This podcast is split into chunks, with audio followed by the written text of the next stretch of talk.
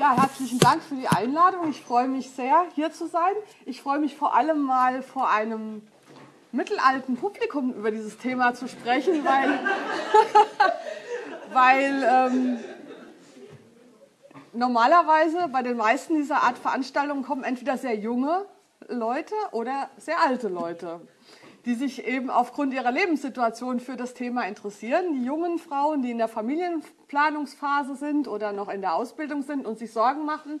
Sie haben schon viel Schreckliches über diesen demografischen Wandel gelesen und befürchten, äh, keinen Platz mehr zu finden für sich. Oder eben die alten Menschen, die auch Angst bekommen haben durch die Art und Weise dieser Diskussion und die vielleicht auch mehr Zeit haben zu solchen Abendveranstaltungen zu gehen, das weiß ich nicht. Aber ich bin sehr gespannt, äh, auch auf, Ihre, auf die Diskussion hinterher, ähm, um einfach eine neue Perspektive in dieses ja unendlich große und breite Thema reinzubringen.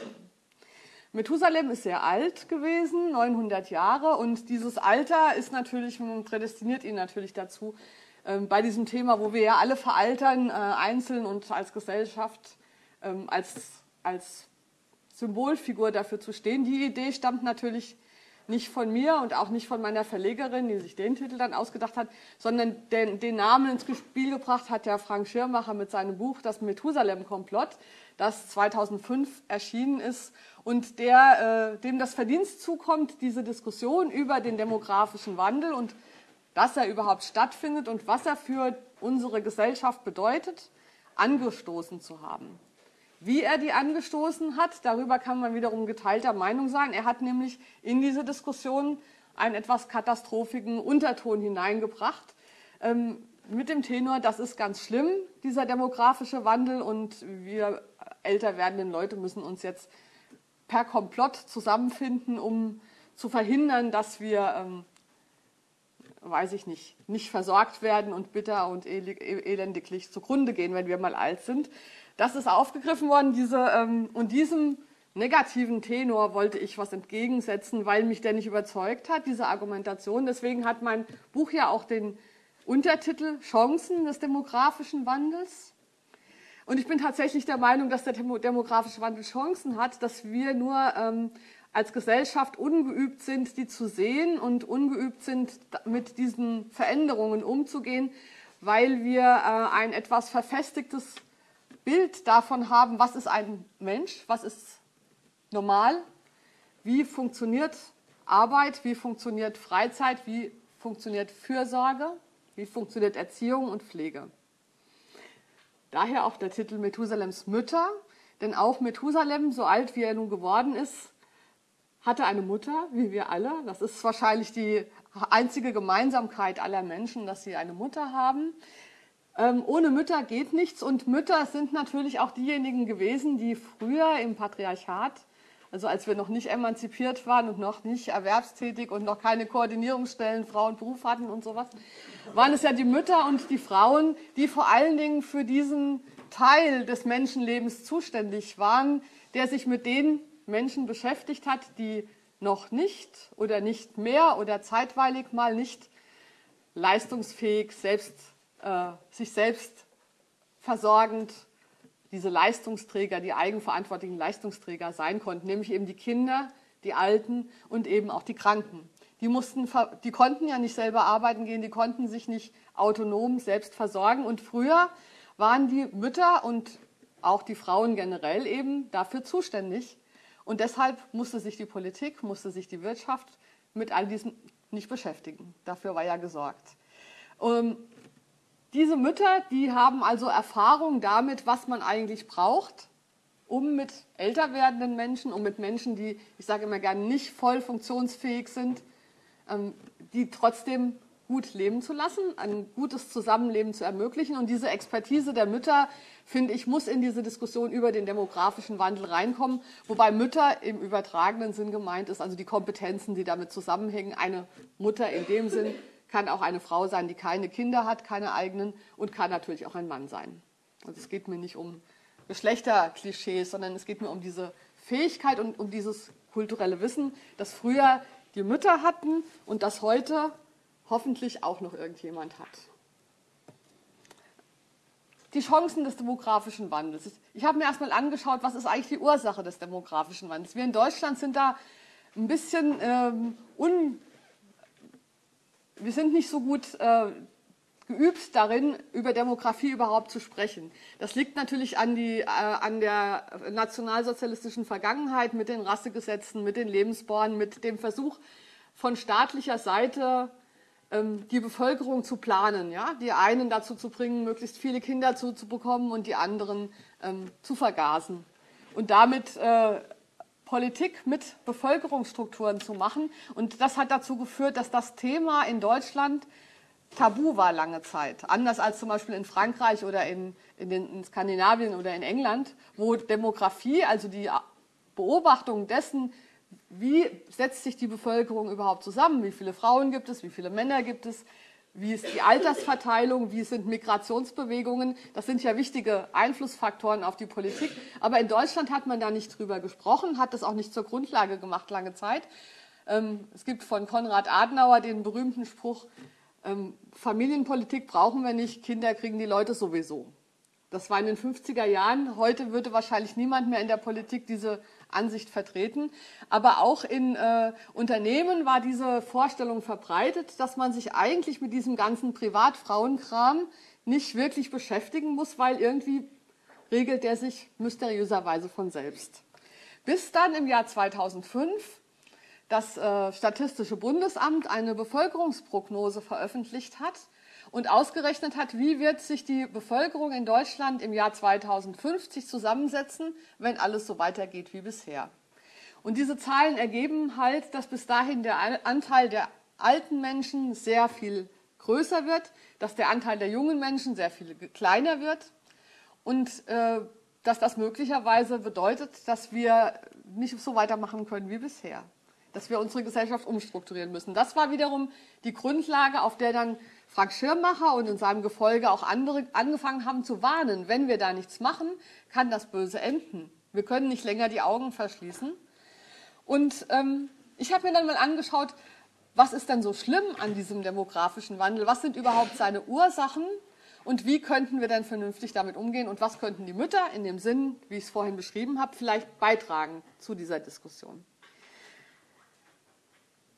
Erstmal muss man feststellen, dass der Grund für den demografischen Wandel, also für die Veralterung des Bevölkerungsdurchschnitts, nicht die berühmte Gebärunlust der deutschen Frauen ist, wie immer gesagt. Da wurde ja lange dann drüber diskutiert. Inzwischen ist das zum Glück ein bisschen abgeebbt.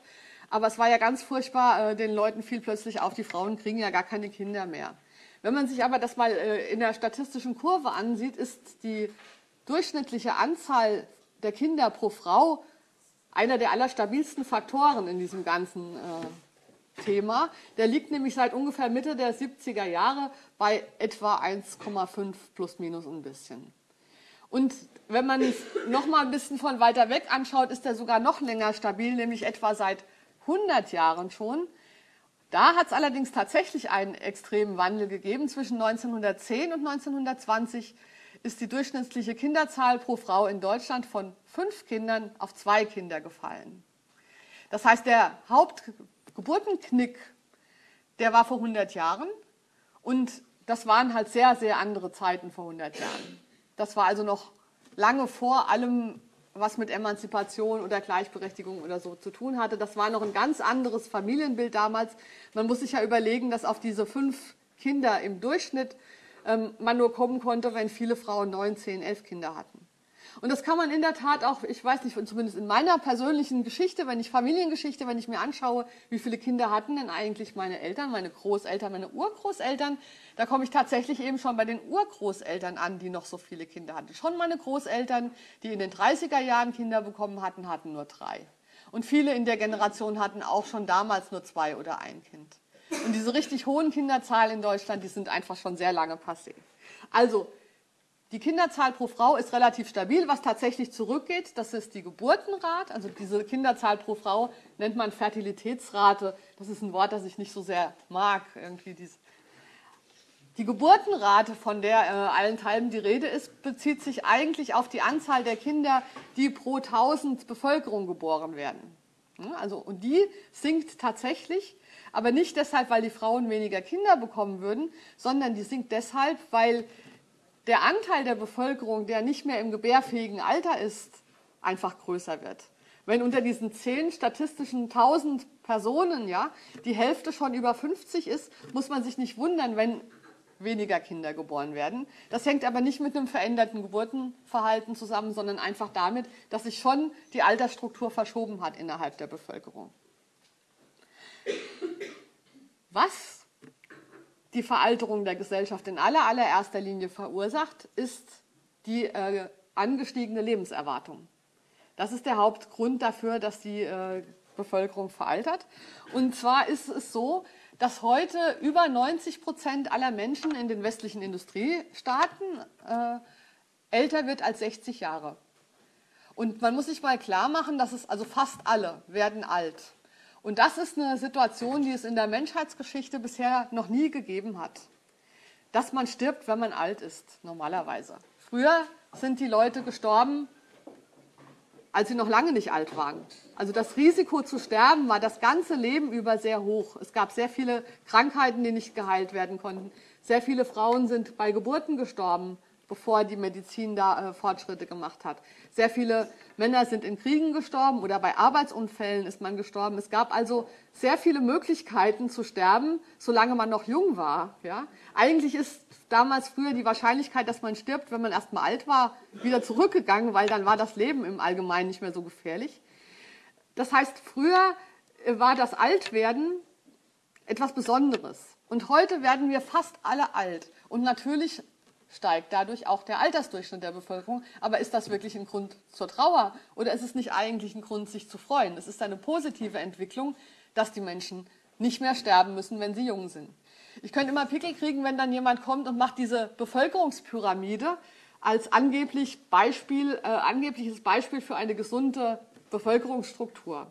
Das heißt also diese Pyramide mit ganz vielen jungen Leuten, die dann immer weniger werden und dann nur noch ganz wenige Alte oben damit man nicht so viele durchfüttern muss. Aber wie kommt denn so eine Pyramide zustande? Wie kann das passieren? Diese Pyramide kriegen wir nur, wenn in jedem Jahr aus einem bestimmten Jahrgang eine bestimmte Prozentsatz von Menschen stirbt. Ich kann nicht verstehen, wie man das für eine gute Struktur halten kann. Die ideale Zeichnung oder die ideale Struktur der Bevölkerung wäre eigentlich eine Säule. Das heißt, alle, die geboren werden, werden auch alt und dann sterben sie, wenn sie alt sind. Das wäre eine äh, ideale Gesellschaftsstruktur meiner Meinung nach. Ähm, und die zweite positive Nachricht ist, dass die Menschen nicht nur ähm, älter werden, in dem Sinn, dass äh, sie nicht mehr sterben, solange sie noch jung sind, sondern sie werden auch tatsächlich älter in dem Hinsicht, dass sie die Lebenserwartung erhöht. Ähm, sie, äh, man, man, sagt, dass heute geborene Mädchen mit 50-prozentiger Wahrscheinlichkeit 100 Jahre alt werden. Das heißt also, die ähm, nicht nur sterben wir nicht mehr früh, wir werden, wenn wir dann alt sind, auch noch älter als die Leute früher geworden sind, was dann den Effekt natürlich nochmal steigert.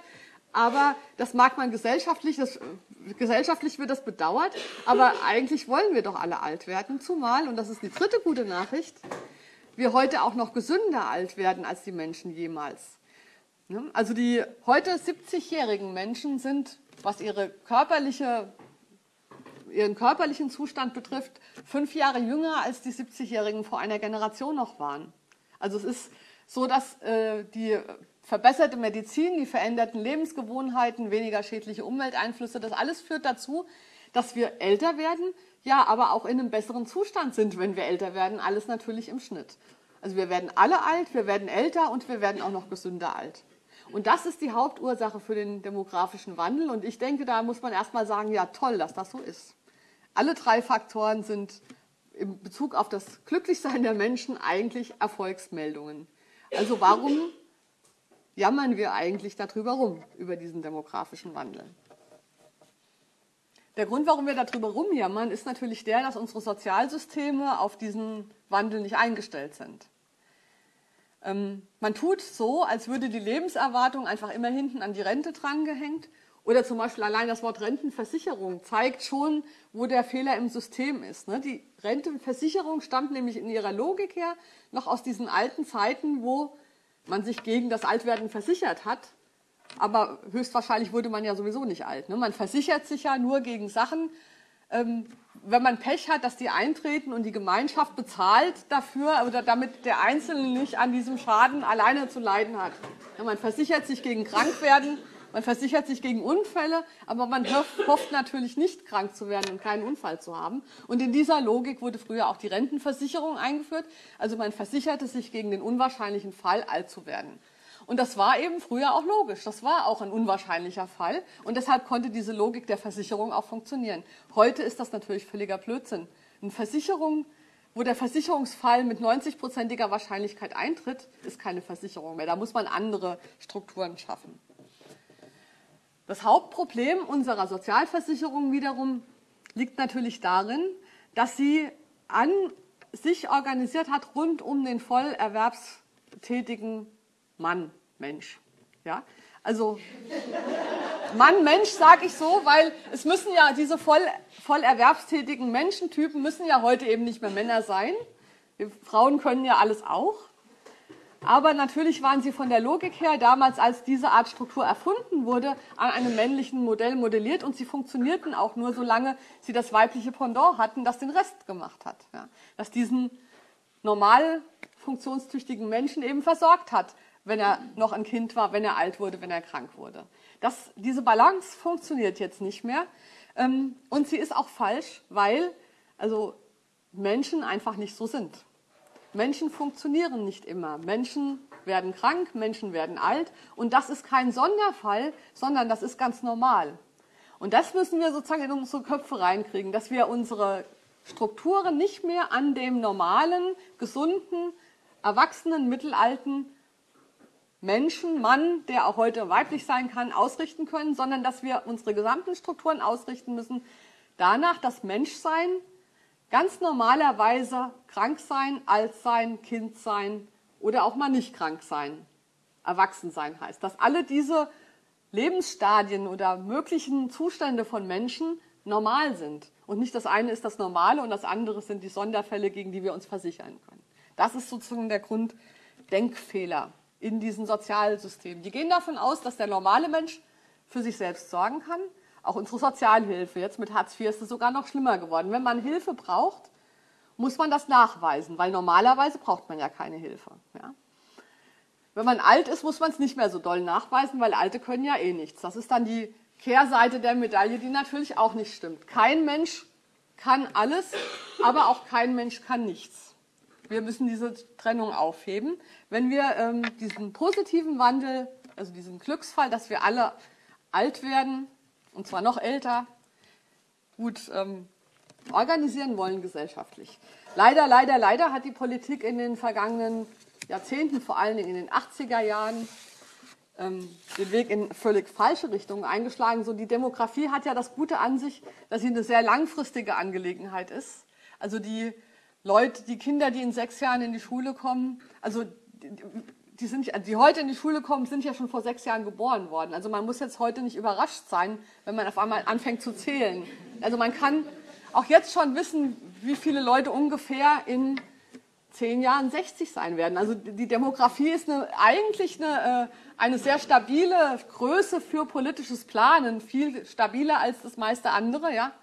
Aber dennoch hat man in den, also konnte man auch in den 80er Jahren, hätte man schon wissen können, dass es diesen demografischen Wandel gibt. Das ist ja alles nichts Neues. Trotzdem hat man in den 80er Jahren angefangen, was einzuführen? Die Frühverrentung. Muss man sich mal überlegen. Wir werden alle älter, wir sind auch länger gesund und deswegen gehen wir früher in Rente. Ja, also diese Logik kann nicht funktionieren. Man muss sich also nicht wundern, wenn die Rentenkassen leer sind. Natürlich war der Grund dafür, dass man das eingeführt hat, ähm, das Problem, dass man die Arbeitslosigkeit damit bekämpfen wollte und für dafür keine Lösung hatte. Also hat man gedacht, verschleiern wir dieses strukturelle Problem der Arbeitslosigkeit und tun so, als wären wir, hätten wir keine Arbeitslosigkeit, indem wir die Leute früher in Rente schicken. Das war natürlich ein sich in die Tasche lügen, denn ähm, zumal mit dieser Arbeitslosigkeit ja nicht nur die Frage von Arbeit oder Nichtarbeit zusammenhängt, sondern eben dieser ganze Komplex der Sozialversicherungen, die nur von denjenigen bezahlt werden, die einen sozialversicherungspflichtigen Arbeitsplatz haben. Und wenn dann heute zum Beispiel gesagt wird, die Rente hat Probleme und sie hat ja Probleme, weil dieses System schon lange bezuschusst werden muss durch Steuergelder, das heißt, es funktioniert ja schon lange nicht, und das kann nicht an der Demografie liegen. Demografisch gesehen leben wir in goldenen Zeiten zurzeit, weil ähm, meine Jahrgänge, die in den 60er Jahren geborenen, wir waren ja die Flut, In den 60er Jahren waren die Geburtenzahlen sehr hoch und es gab also Generationen, also mehrere Jahrgänge von, wir waren überall die Flut, wenn wir hinkamen, haben wir alles überflutet. Wir sind also sehr viele, in absoluten Zahlen, sehr viele Menschen sind jetzt Mitte 40, sage ich mal. Also in einem Demograf, also erwerbstätigkeitsmäßig idealen Alter. Wir sind genau auf dem Höhepunkt unserer äh, Leistungsfähigkeit und müssten also irre viel Geld in diese Sozialkassen reinspülen, wenn wir denn alle erwerbssozialversicherungspflichtige ähm, Arbeitsplätze hätten. Hm? Da wir die nicht alle haben, sprudelt es eben nicht so. Aber dass wir die nicht haben, ist ja kein Problem der Demografie. Und mehr Kinder zu bekommen und mehr Kinder in die Welt zu setzen, löst das Problem natürlich auch nicht. Denn wenn die später arbeitslos sind, nützt das nichts in Bezug auf unsere Sozialversicherungssysteme. Jetzt ist es aber bekanntlich sehr schwierig, solche eingeschliffenen Gesetze und Systeme zu verändern. Und ähm, wie kann uns das gelingen? Ich bin keine Politikerin, ich habe also auch keine konkreten Vorschläge. Aber ich glaube, dass es uns nur dann gelingen wird, wenn wir nicht nur über einzelne Detailfragen reden, muss jetzt Hartz IV höher oder der Mindestlohn oder das Grundeinkommen, was ich persönlich für eine gute Idee halte, aber all diese einzelnen Detailvorschläge ähm, werden nur langfristig eine, fruchtbar sein, wenn sie eingebettet sind in ein kulturelles Umdenken darüber, was ist eigentlich Leben, was ist Arbeiten, was ist Bedürftigkeit und wie wollen wir in Zukunft das Menschsein sehen was, wie wollen wir uns neu erfinden vor diesem Hintergrund, dass sich unsere Lebensumstände verändert und zwar verbessert haben durch den demografischen Wandel. Und ich glaube, dass gerade der wachsende Anteil älterer Menschen in unserer Gesellschaft dabei hilfreich sein kann. Also die Tatsache, dass wir mehr ältere Menschen unter uns haben, ist nicht das Problem, sondern ein Teil der Lösung. Weil wir durch diese Anwesenheit der älteren Menschen ähm, angeregt werden, manchmal auch gezwungen werden, unser Menschenbild neu einzuüben, unser Verständnis vom Menschsein neu, neu einzuüben. Ich kann das an einem, an einem, Beispiel erläutern, wo ich, wo mir das auf, eingefallen ist. Und zwar, als ich das Buch schon geschrieben hatte und also dachte, ich bin schon klug in Bezug auf dieses Thema, fuhr ich mit dem Fahrrad am Main entlang. Ich komme aus Frankfurt und so 100 Meter vor mir ging ein älterer Mann auf dem Fahrradweg. Und ich habe mich erst geärgert, was läuft der erstens auf dem Fahrradweg rum? Dann habe ich also geklingelt und gerufen und dachte, ich weiche gar nicht aus, der muss weggehen. Ja, das ist mein Weg. Also fuhr ich, ohne die Geschwindigkeit zu verringern und hätte ihn beinahe umgesäbelt, weil er nämlich nicht zur Seite gegangen ist. Und beim Vorbeifahren stellte ich fest, dass er nichts hört. Er ist taub. Er hat also mein Klingeln und Rufen nicht gehört. Und da würde man jetzt spontan oder in der alten Logik hätte man dann gesagt, ja, wenn er nichts hört, muss er ja auch nicht mehr draußen rumlaufen. Ja, das war ja früher so. Es war ja früher so, dass es ganz selbstverständlich, wir haben auch jetzt noch ganz viele öffentliche Bereiche, wo Menschen mit bestimmten Beeinträchtigungen nicht sein können, weil es keine Aufzüge gibt, weil es was auch immer, ne? weil wir noch nicht wirklich darauf eingestellt sind, dass es nicht normal ist, zu hören, laufen zu können und so weiter. Wir gehen immer noch davon aus, dass das normal ist und dass die, die das nicht können, die also unnormal sind, selber dafür zu sorgen haben, dass ihnen nichts passiert, indem sie zum Beispiel zu Hause bleiben. Und mir ist in dem Moment eingefallen, dass ich sozusagen selber auch noch dieses Normbild im Kopf habe, wenn ich fremde Menschen sehe. Wenn sozusagen denen ihre Behinderung nicht ins Gesicht geschrieben steht, dann rechne ich nicht damit, dass sie behindert sind, sondern ich erwarte eigentlich, dass sie funktionieren. Und das ist natürlich äh, im Arbeitsleben noch viel krasser so. Ja, wer da nicht funktioniert, hat es sehr schlecht. Ähm, und da glaube ich, dass einfach die pure Anwesenheit älterer Menschen uns dahingehend trainiert, dass es eben nicht normal ist, normal zu sein. Wir müssen also eine andere Bedeutung des Menschseins erfinden und ich äh, komme dann nochmal zurück auf Methusalems Mütter oder auf die Frauen und auf die weibliche Erfahrung, weil ich der Meinung bin, dass ähm, wir da auch viel von der Frauenbewegung lernen können. Denn die Frauenbewegung hat es ja schon einmal geschafft, das eingeschliffene Menschenbild von dem, was als normal galt, zu verändern. Nämlich es ist früher normal gewesen, sich normale Menschen als männlich vorzustellen und, und das Frausein sozusagen als eine Art Behinderung. Ja, früher hat man zum Beispiel gesagt, die hat Chemie studiert, obwohl sie eine Frau ist. Ja? Also das Frausein als Handicap und auch Teile der Emanzipationsbewegung haben es dann so dargestellt, als müssten Frauen das Frausein überwinden, um dann auch endlich so normal zu sein, wie die Männer es schon immer waren. Das, dieses Bild hat die Frauenbewegung verändert, sowohl symbolisch, man würde heute, heute hört man das nicht mehr, dass jemand was macht, obwohl sie eine Frau ist. Wir haben uns längst daran gewöhnt, dass Frauen alles können und wundern uns nicht mehr. Aber es hat natürlich auch dann in der, nicht nur im Denken, erst im Denken, glaube ich, und dann auch in der Realität dazu geführt, dass sich Sachen verändern. Wenn Frauen alles können, sind sie plötzlich an Orten und man muss mit ihnen rechnen. Zum Beispiel an Arbeitsstellen, wo man früher nie mit ihnen gerechnet hat. Und sie alle wissen wahrscheinlich, dass das unter Umständen zu Veränderungen führen muss. In der Kultur, in, in der Organisation, in was auch immer.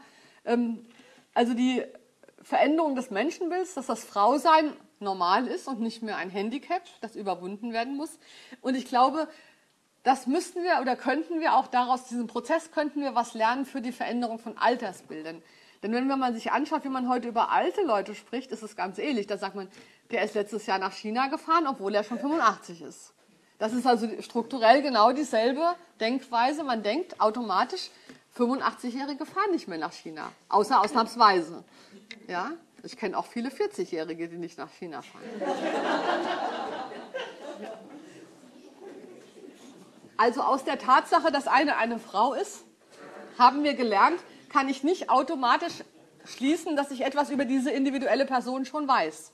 Weil dass sie eine Frau ist, sagt erstmal überhaupt nichts aus. Ich weiß dadurch nichts über sie. Und genauso ist es auch mit dem Alter. Allein weil jemand 85 ist, das sagt noch überhaupt nichts. Ich muss die individuelle Person anschauen und gucken, was kann er, was kann sie, was will sie, wer ist das überhaupt? Und nicht, wie alt ist er. Ähm, das heißt, eine freie Bedeutung des Altseins, ohne sich an Altersstereotypen oder Klischees zu orientieren, die wir alle noch im Kopf haben, äh, wäre wichtig, um, um diesen kulturellen Wandel zu schaffen, um nicht mehr alt mit schwach, mit kann nicht mehr, ist unnormal zu assoziieren, sondern es zu durchmischen. Was kann natürlich auch nicht sein und diesen Trend gibt es auch in der ganzen Literatur zum Thema Altern jetzt äh, unter dem Schlagwort erfolgreich altern, sage ich mal. Ja, also Ratgeber oder Coaches, die behaupten, man könnte alt werden, ohne dass sich das irgendwie auswirkt. Ja, man, man merkt es gar nicht. Man sieht noch genauso aus wie, also man kann noch alles. Und das stimmt natürlich auch nicht.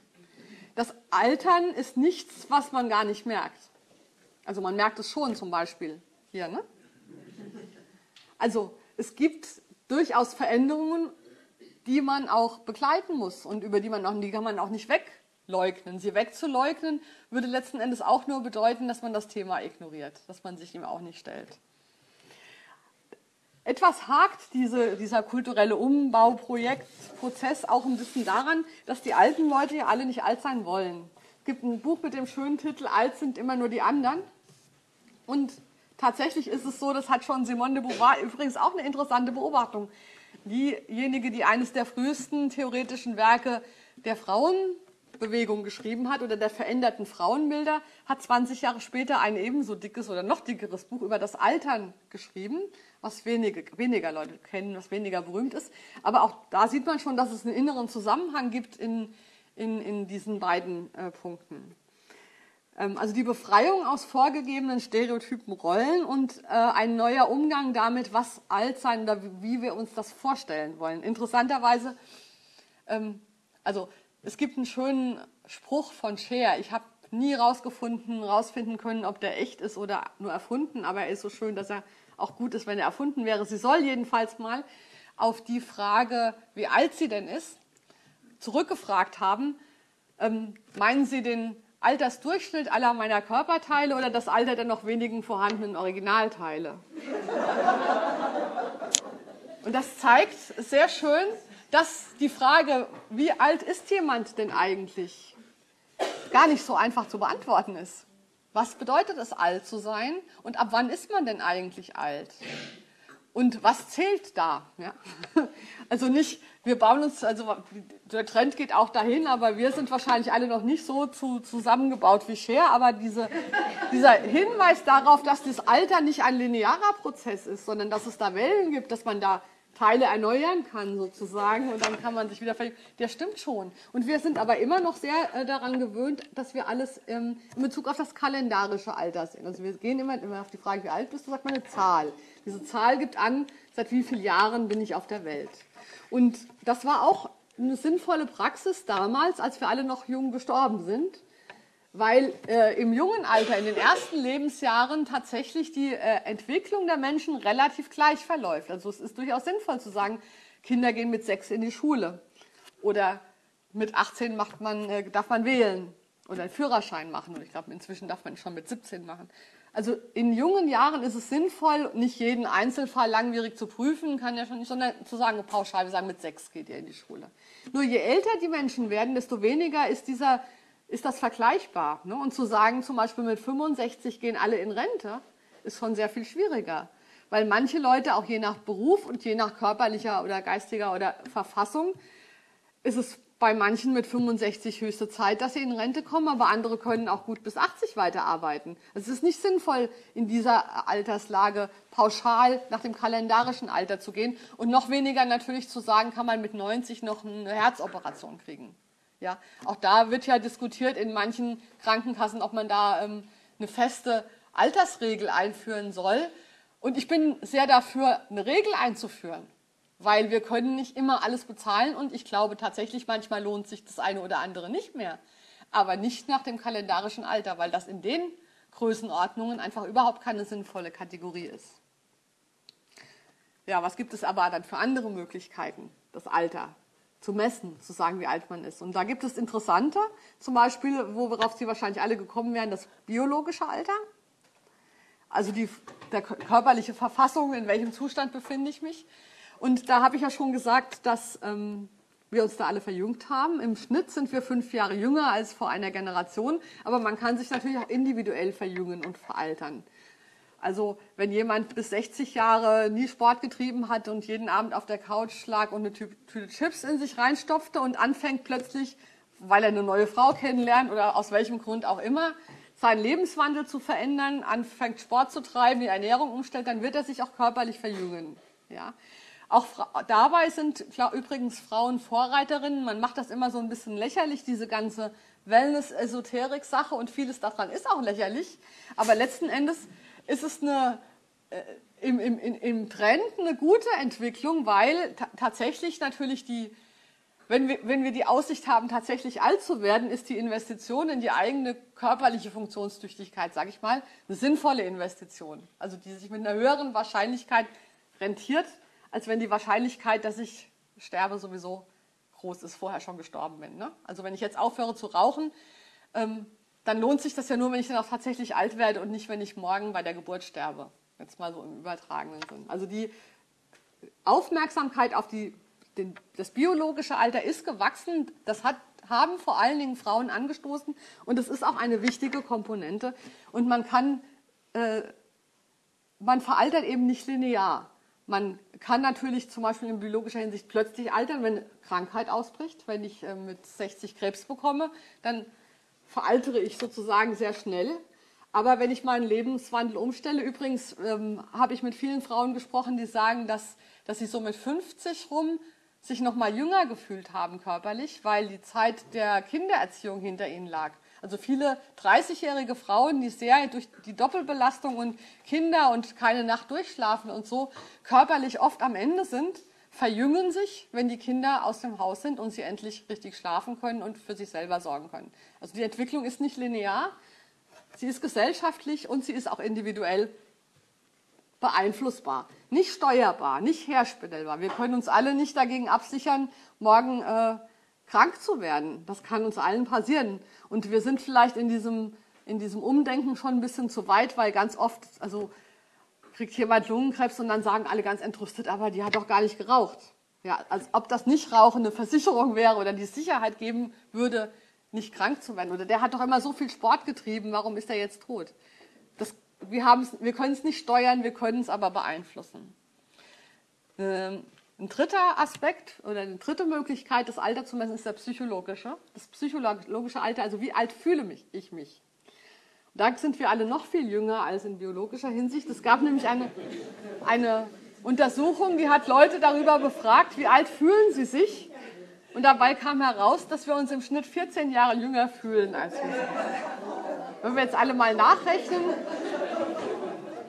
Also bei den, bei den Kindern funktioniert das noch nicht. Also wenn, aber so ab einem gewissen Alter funktioniert es dann und mit 32 fühle ich mich völlig wohl als psychologischem Alter. Ne?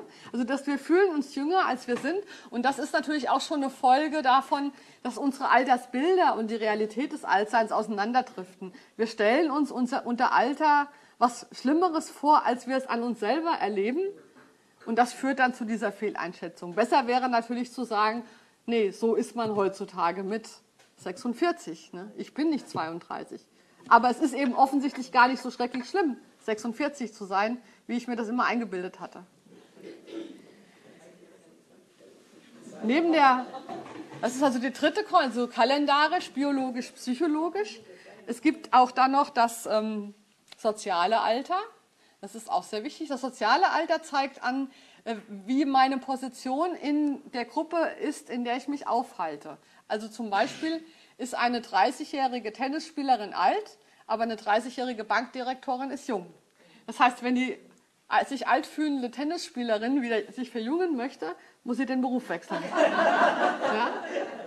Das heißt, wir orientieren uns immer an unseren Aufgaben und an unserem Ort in der Gesellschaft. Das geht sowohl individuell, das geht aber auch für die Frauen ins, insgesamt. Also eine 40-jährige Frau galt früher in sozialer Hinsicht als alt.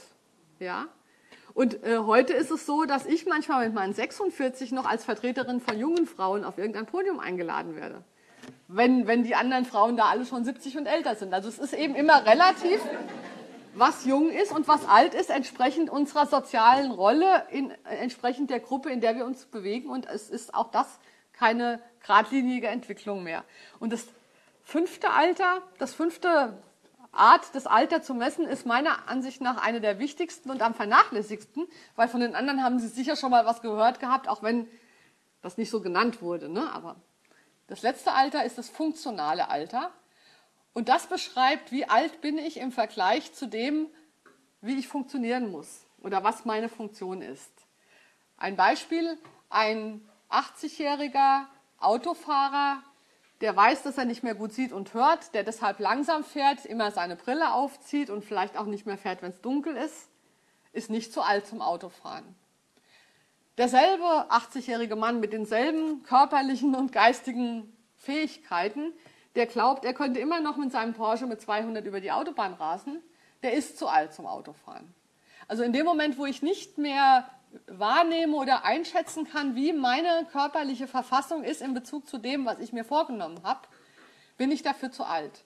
Man kann es also nicht auch an ganz banalen, viel banaleren Beispielen sagen. Ich habe in, in, also in meinem Alter gibt es fängt es so langsam an, dass man weitsichtig wird.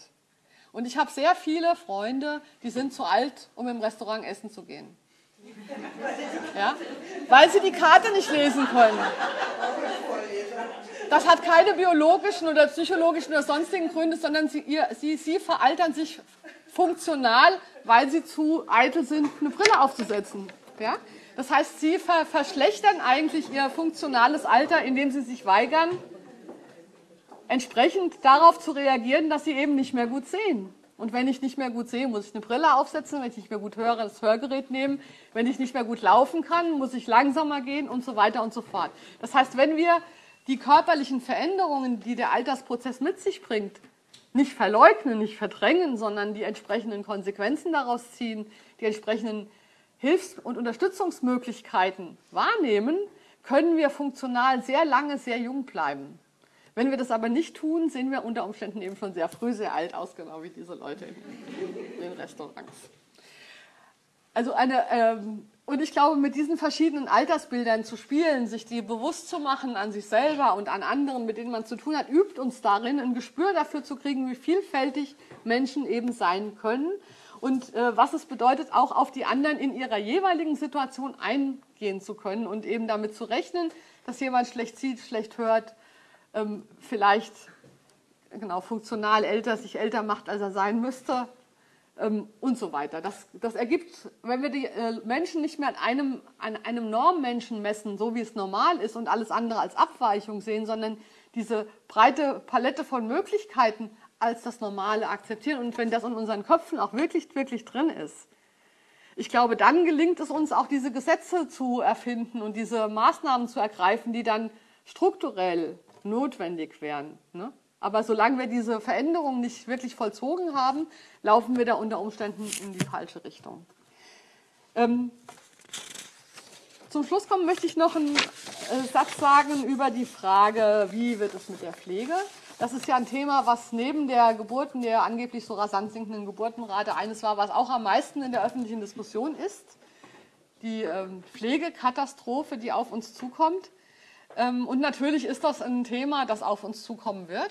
Wie gravierend das sein wird, kann man noch nicht wirklich sagen. Einfach deshalb, weil ähm, ein hoher Prozentsatz der pflegebedürftigen Menschen deshalb pflegebedürftig ist, weil sie dement werden im Alter, also der Alterspflege. Und ähm, das ist ein riesengroßer Markt für die Wirtschaft. Die Wirtschaft ist überhaupt auch einer unserer großen Verbündeten. Auf die setze ich in diesem ganzen Prozess sehr viel mehr als auf die Politik.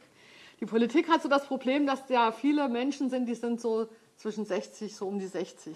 Und das ist in Bezug auf Demografie ein heikles Thema, ja, weil es steht schon so unmittelbar bevor und dann ignoriert man das gerne mal, so eine unmittelbar bevorstehende Gefahr. Ich, also die ganz alten und die jüngeren Menschen sind viel offener dafür und die Politik ist da, sagen wir mal, demografisch ungünstig zusammengesetzt.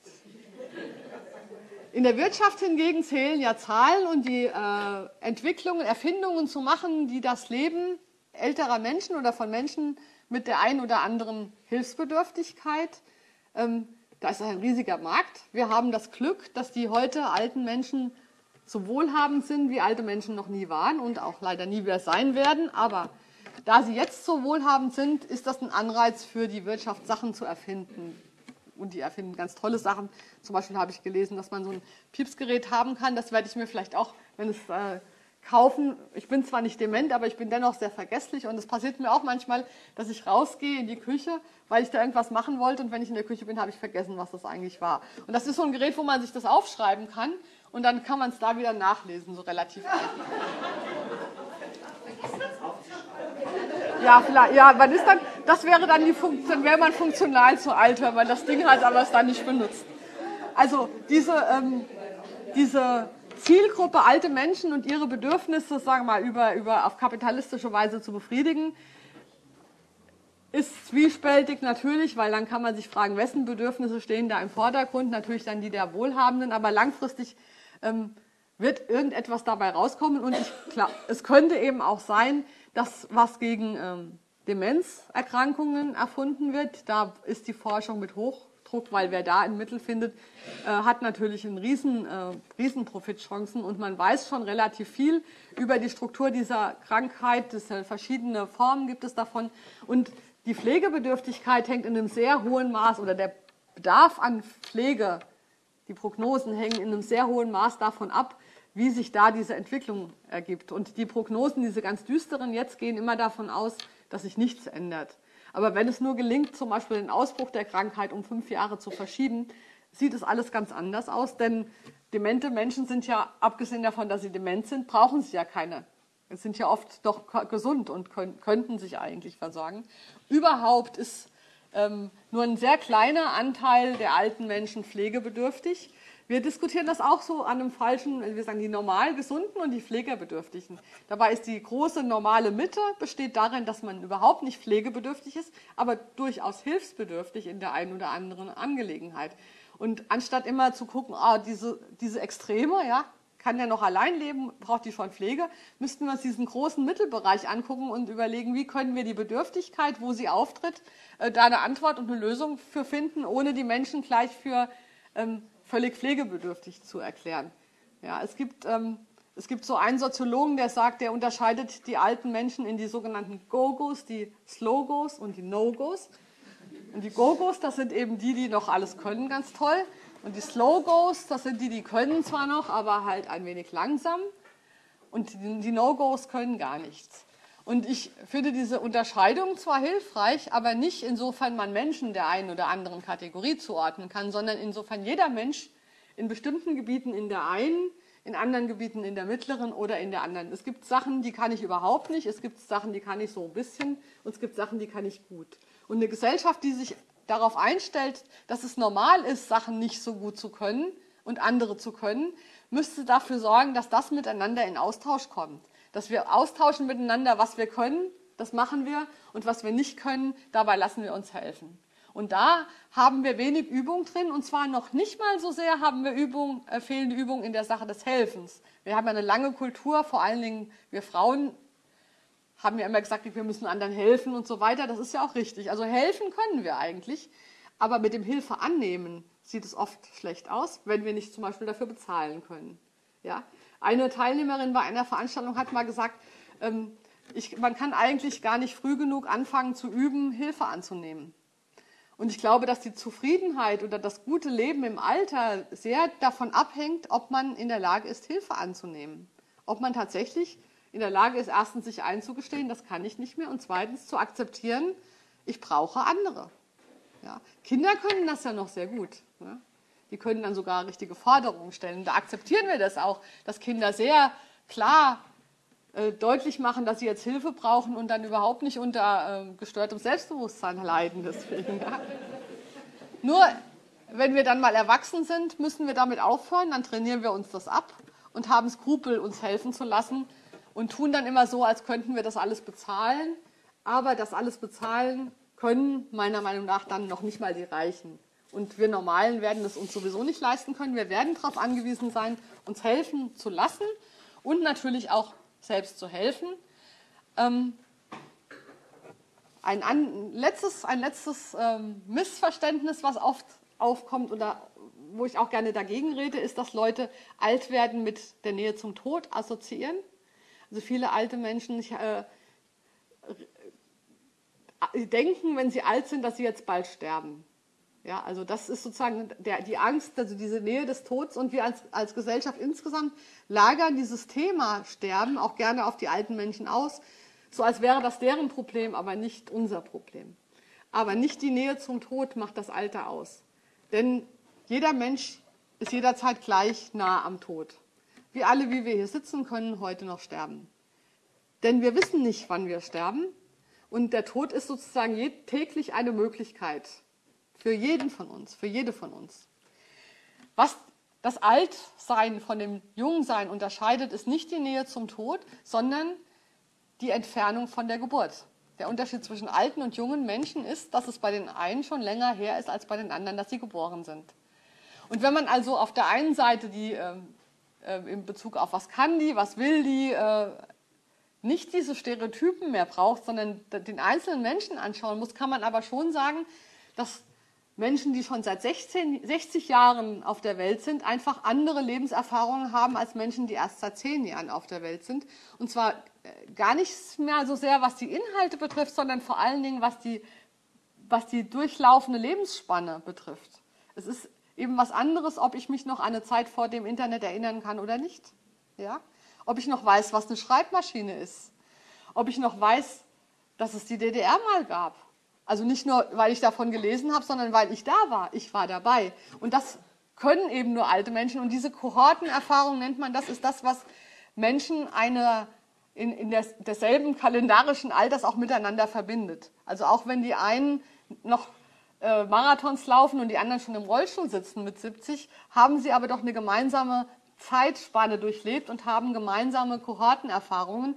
Und die sind sehr viel wichtiger als die, das Alter als solches. Also die Zeit, in der man gelebt hat, ist sehr viel wichtiger, als wie alt man eigentlich ist. Das muss man sich immer vor Augen führen, wenn gesagt wird, zum Beispiel in Betrieben, alte Menschen sind nicht innovativ oder die ähm, bringen keine neuen Ideen ein oder so oder Alter sind so und so. Das sind diese Alten, weil sie in einer bestimmten Periode gelebt haben, ja, weil sie bestimmte zum Beispiel Männer- und Frauenbilder in ihrer Jugend noch beigebracht bekommen haben, die heute aber gar nicht mehr gelten. Ja? Und manche, viele alten Männer haben zum Beispiel ein Problem damit, ähm, wenn sie mal eine bestimmte Position haben, dann wieder zurückzutreten. Ja, die glauben, sie müssen immer aufsteigen weiter, weil das das alte patriarchale Modell war. Das liegt aber nicht daran, dass die alt sind, sondern das liegt daran, dass die in einer Zeit gelebt haben, wo das Männerbild so war. Ja. Genauso wie man jetzt auch nicht sagen kann, weil heute alte Menschen kein Internet benutzen, werden in Zukunft alte Menschen auch kein Internet benutzen. Das ist ja Quatsch. Ja, wenn, wenn ich das jetzt mache, höre ich doch nicht damit auf, wenn ich 60 bin. Aber wenn ich in der Zeit gelebt habe, wo ich schon 60 war, als das überhaupt erfunden wurde, habe ich möglicherweise gar nicht damit angefangen. Also diese Sachen, die man über verschiedene Generationen sagt, hängen oft nicht mit dem Alter zusammen, sondern mit der biografischen Entwicklung. Und wenn man sich das bewusst macht, kommt man eben auch von diesen Klischees weg und sieht mehr den Einzelfall, ähm, um den es dabei geht. Soweit nochmal ähm, das, was ich sagen wollte. Ich habe äh, mir angewöhnt, alle meine Vorträge zu dem Thema mit einem bestimmten Zitat zu beenden, weil ich das schon ganz lange gefunden hatte und dann vergessen habe, in das Buch reinzuschreiben, obwohl ich es so schön finde. Deswegen muss ich es jetzt immer nachschieben jedes Mal, ähm, weil es ähm, auch schön die Aufgaben beschreibt, gerade von Frauen. Das Zitat ist von Caroline Heilbrunn, einer amerikanischen Literaturwissenschaftlerin, die auch Krimi-Autorin war und in, unter dem Namen Amanda Cross ganz wunderbare Krimis geschrieben hat, für die Krimileserinnen unter Ihnen ein Tipp. Sie schreibt, für die meisten Frauen bedeutet das Alter, meist mit Hilfe anderer Frauen, die Ankunft jener Freiheit, die die Männer schon immer hatten, die Frauen dagegen nie. Und zwar vor allem die Freiheit, nicht länger die Bedürfnisse der anderen erfüllen zu müssen und nicht länger das Frausein repräsentieren zu müssen. Ich habe den Verdacht, dass wenn wir alt werden, gerade die Privilegierteren unter uns, die eine Rente haben und materiell abgesichert sind, dass wir Gefahr laufen, bewegungslos auf dem Punkt zu verharren, den wir mit der Rente erreicht haben. Dass wir mit uns mit der Rente von unseren täglichen Aufgaben verabschieden und zu viel Aufmerksamkeit den verkalkenden Arterien widmen. Ich glaube nicht, dass der Tod die Chance haben sollte, uns zu erwischen, wie wir es uns auf dem Sofa bequem gemacht haben. Soweit mein Vortrag. Vielen Dank für Ihre Aufmerksamkeit.